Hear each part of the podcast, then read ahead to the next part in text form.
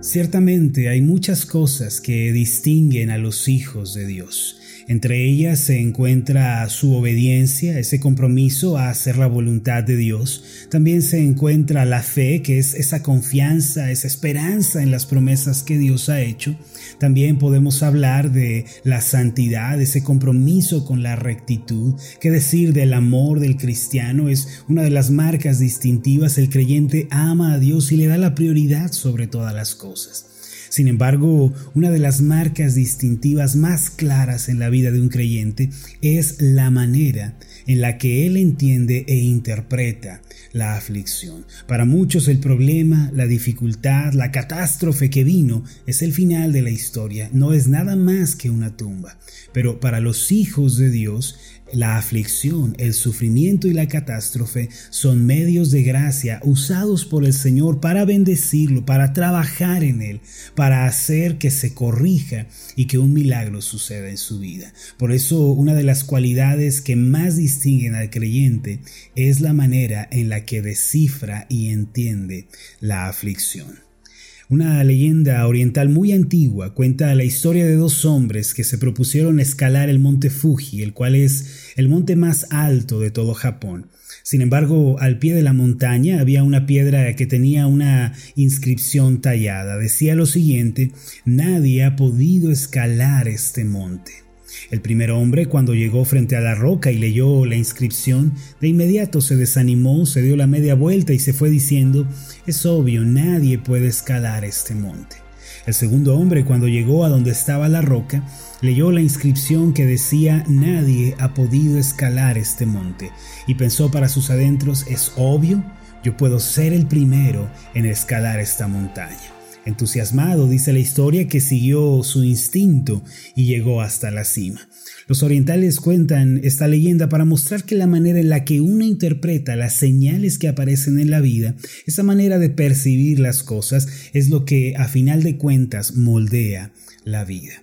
Una persona puede vivir un fracaso, puede ser herida, puede vivir una derrota, pero a final de cuentas es uno el que decide cómo ha de ver todas estas cosas. Muchos ante un problema interpretan la situación diciendo como el primer hombre es obvio, soy un fracaso, yo nunca voy a poder lograr nada, nunca he hecho nada importante y por qué creería que algo bueno puede venir a mi vida. Sin embargo, hay un segundo tipo de personas. Ellas son las personas de fe. Cuando aparece un problema en su camino, ellos dicen, es obvio, esto es una prueba, pero yo puedo resolverla y puedo aprender una gran lección porque Dios está conmigo. La diferencia de mentalidad es a final de cuentas lo que hace la diferencia en la vida. Así que en este punto yo quisiera aprovechar para preguntar cómo está usted interpretando los problemas, las heridas, los fracasos, las puertas cerradas, los caminos bloqueados que aparecen delante de usted. ¿Acaso es como el primer hombre que dice que todo es imposible, que no hay futuro, que nada se puede hacer? ¿O es usted una persona que tiene fe en el Dios bueno y dice esto obra para bien? Mis amados, creo que estas son preguntas muy importantes que nosotros tenemos que hacernos. Son preguntas muy serias que tenemos que plantearnos en nuestro corazón. ¿Cuál es la actitud que yo estoy adoptando frente a la aflicción? ¿Cómo estoy interpretando y descifrando lo que me sucede? La manera en la que los cristianos deben interpretar el fracaso, una situación amarga o una herida es la siguiente. Ellos deben decir todo obra para el bien de los que aman a Dios. Los cristianos no tenemos ninguna razón para pensar que el sufrimiento o el dolor son fines en sí mismos o que el fracaso es el final de la historia. Todo lo contrario, el sufrimiento tiene un propósito más adelante en nuestra vida, aun cuando en un principio no lo parezca. La adversidad nos forja, la adversidad nos prepara, la aflicción trata con los problemas de nuestro corazón. Por eso es que se manifiestan. Romanos capítulo 8 versículo 28 dice, y sabemos que a los que aman a Dios, todas las cosas les ayudan a bien. Esto es, a los que conforme a su propósito son llamados. Este pasaje es sumamente importante para nuestra vida cristiana, lo explicaremos en un momento más. En el pasado quiero compartirles que yo invertía mucho tiempo pensando, indagando en el origen de mis problemas. A veces me la pasaba preguntándome, ¿esta situación no será que viene del diablo? ¿Este problema no será que es el ataque de otros cristianos, las famosas oraciones contrarias? ¿Es acaso una dificultad que yo mismo he provocado? Yo estaba ansioso todo el tiempo, todo el tiempo intranquilo. Siempre me encontraba desesperado sin embargo, entre más camino con el Señor y más crezco en la fe, más me parece entender que la fuente de mis problemas no tiene mucha importancia en realidad. Lo que menos me importa es si el diablo lo, lo, provocó o si fue causado por terceros o si incluso yo soy el culpable.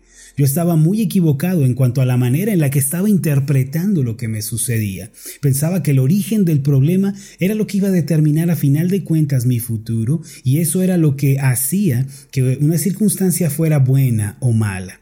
No obstante, un día leí algo que impactó mi vida.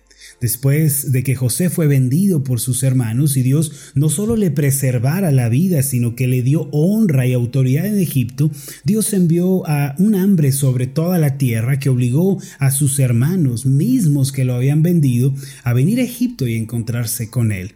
Después de todo ese drama que vivió José, él dijo unas palabras que cambiaron la manera en la que él estaba interpretando los problemas en su vida. Eh, en Génesis capítulo 50, versículo 20 podemos leer al respecto. Este pasaje quiero confesarles que también me ayudó a entender que el origen del problema, quien lo haya ocasionado, no es lo importante, sino lo que Dios puede hacer a través de ello. Génesis 50, 20 dice así, vosotros pensasteis mal contra mí, mas Dios lo encaminó a bien para hacer lo que vemos hoy, para mantener en vida a mucho pueblo. La traducción de la Biblia de las Américas dice de la siguiente manera, vosotros pensasteis hacerme mal, pero Dios lo tornó en bien para que sucediera como vemos hoy y se preservara la vida de mucha gente.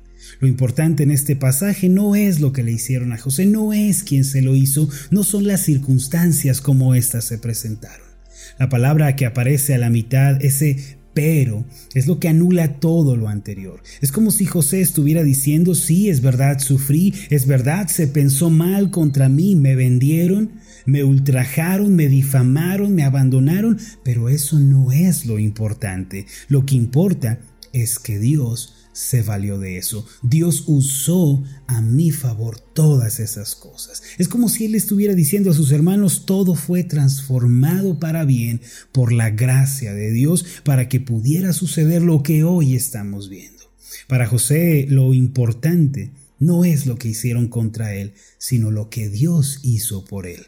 Lo que realmente importa en la vida, mis amados, es que Dios se vale de todo lo que nos sucede para bendecirnos. Dios se va a valer de esa circunstancia para tratar y obrar para bendición en nuestra vida. Dios tiene el poder de usar cualquier circunstancia y encaminarla para que todo obre para bien. Romanos capítulo 8, versículo 28, que es el pasaje central de este día, dice lo siguiente, sabemos que a los que aman a Dios, todas las cosas les ayudan a bien. Y esta primera expresión, sabemos, es una palabra muy importante porque denota seguridad, convicción, certeza.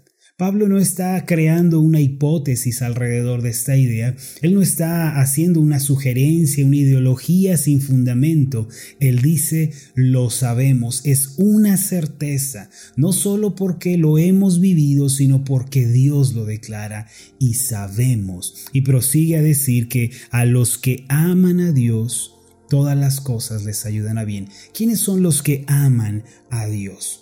Hoy en día escuchamos mucha gente que dice amar a Dios, pero sus vidas no reflejan ese amor y ese compromiso con el Señor. Esta expresión a los que aman a Dios es una expresión que debe entenderse en un contexto.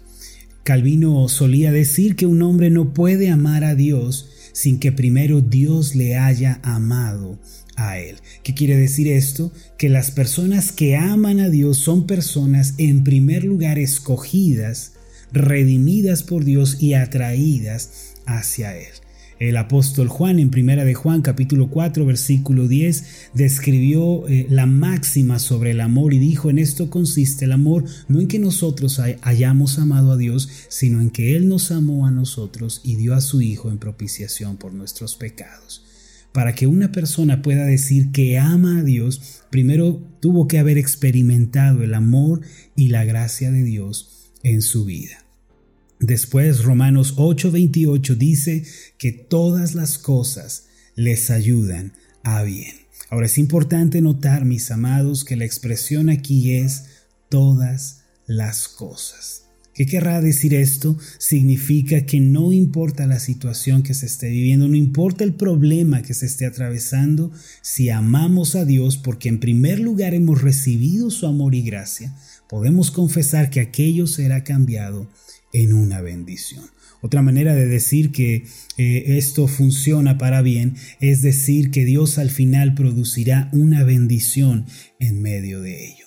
Sabemos que a los que aman a Dios todas las cosas les ayudan a bien. Y termina diciendo esto es a los que conforme a su propósito son llamados. Es decir, que Dios en su soberano designio escogió a un grupo de personas para manifestarse a ellos. No somos nosotros los que escogemos a Dios, es Dios quien nos escoge a nosotros, es Dios el que llama y es Dios el que da un propósito. ¿Por qué no miramos a través de los ojos de la fe y creemos que en realidad Dios se encarga y Dios encamina todo para nuestro bien final? Ahora que estamos entrando en el nuevo comienzo, en la gracia de la segunda oportunidad, es importante que nunca olvidemos esta importante lección, que el camino que nos aguarda puede que vengan aflicciones, puede que vengan problemas, pero todo resultará en una bendición, ya que amamos a Dios, pues Él nos ha amado primero. Permítanme hacer una oración por ustedes. Amoroso Dios y Padre Celestial, te damos las gracias, Señor, porque hoy nos das la bendición de abrir nuestros ojos para ver una realidad de tu palabra. Esta es que la aflicción, el problema, la dificultad tienen un propósito diseñado y trazado por ti. Gracias Padre porque el dolor, el sufrimiento no es un fin en sí mismo, sino es un medio de gracia usado por ti para trabajar en nuestra vida. Señor, obra en nuestros corazones, muéstranos la senda que tenemos que seguir. No permitas que vivamos con una mentalidad equivocada, pensando que es el final de la historia, cuando tú tienes reservado una bendición todavía para nosotros. Gracias te damos en el nombre de Jesús. Amén y amén. thank you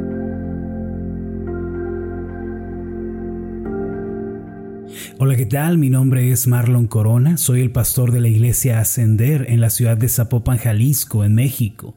Le agradezco mucho por haberme seguido con esta meditación. Mi oración siempre es que usted sea prosperado en todas las cosas y goce de una buena salud, así como prospera en su alma. Lo invito a que ore por las meditaciones Ascender y le pregunte a Dios cómo puede usted ser de bendición para este ministerio. Las meditaciones Ascender son impulsadas y apoyadas por nuestros oyentes. Reciba un fuerte abrazo de mi parte. Que Dios le bendiga. Hasta la próxima.